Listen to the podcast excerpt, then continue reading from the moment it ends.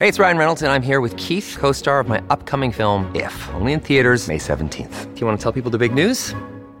All right, I'll do. it. Sign up now and you'll get unlimited for $15 a month in six months of Paramount Plus Essential Plan on us. Mintmobile.com slash switch. Upfront payment of $45 equivalent to $15 per month. Unlimited over 40 gigabytes per month. Face lower speeds. Videos at 480p. Active Mint customers by 531.24 get six months of Paramount Plus Essential Plan. Auto renews after six months. Offer ends May 31st, 2024. Separate Paramount Plus registration required. Terms and conditions apply if rated PG. Mom deserves the best, and there's no better place to shop for Mother's Day than Whole Foods Market. They're your destination for unbeatable savings, from premium gifts to show-stopping flowers and irresistible desserts. Start by saving 33% with Prime on all body care and candles. Then get a 15-stem bunch of tulips for just $9.99 each with Prime. Round out Mom's menu with festive rosé, irresistible berry chantilly cake, and more special treats. Come celebrate Mother's Day at Whole Foods Market.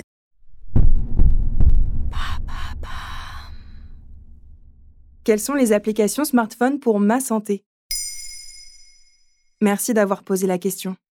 Selon l'association UFC Que Choisir, en 2020, 250 applications d'e-santé sont apparues chaque jour, soit 90 000 applications par an. L'offre est étourdissante et n'aide pas à s'y retrouver. En juillet 2022, une étude française parue dans le Journal of Medical Internet Research démontre d'ailleurs qu'une majorité d'applications n'a pas fait l'objet d'études cliniques. Plus précisément, il s'agit des applications utilisées par des personnes malades de cancer ou les pathologies cardiaques pour aider au suivi de leur traitement et des effets secondaires.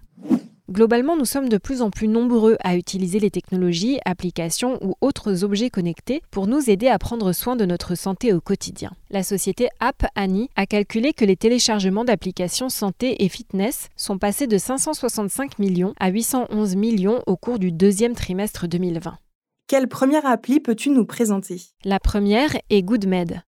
Créée en avril 2022 par des médecins bordelais et la start-up Synapse Medicine. Elle permet de connaître les effets indésirables d'un médicament de manière personnalisée. On a tous déjà eu un doute sur la posologie d'un médicament, par exemple, pour le cas d'une femme enceinte ou si le traitement concerne un enfant. Alors, après avoir indiqué nom, âge, antécédents médicaux, allergie ou traitement, tu prends en photo la boîte d'un médicament exactement de la même manière qu'avec Yuka, la célèbre appli qui permet de connaître les informations nutritionnelles d'un produit. L'idée, c'est donc de mieux informer les patients pour qu'ils puissent prendre contact avec leur médecin, c'est ça? Oui, c'est ça. Louis Létinier, cofondateur de GoodMed, est cité dans un article de West France. Il estime que plus de 200 000 personnes sont hospitalisées en France chaque année à cause des effets indésirables des médicaments. Et selon le réseau français des centres régionaux de pharmacovigilance, 11,6% des cas d'effets indésirables médicamenteux sont dus à de l'automédication inappropriée ou à un mésusage du médicament.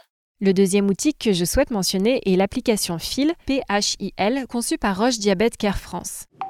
Elle concerne celles et ceux d'entre nous qui souffrent de diabète, soit 4 millions de personnes dont 92% ont un diabète de type 2 selon l'assurance maladie. Et que propose cette appli?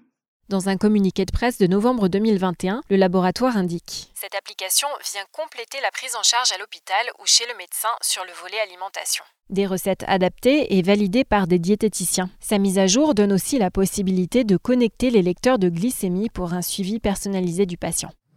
Dernière appli que je citerai aujourd'hui, Malo, M-A-L-O.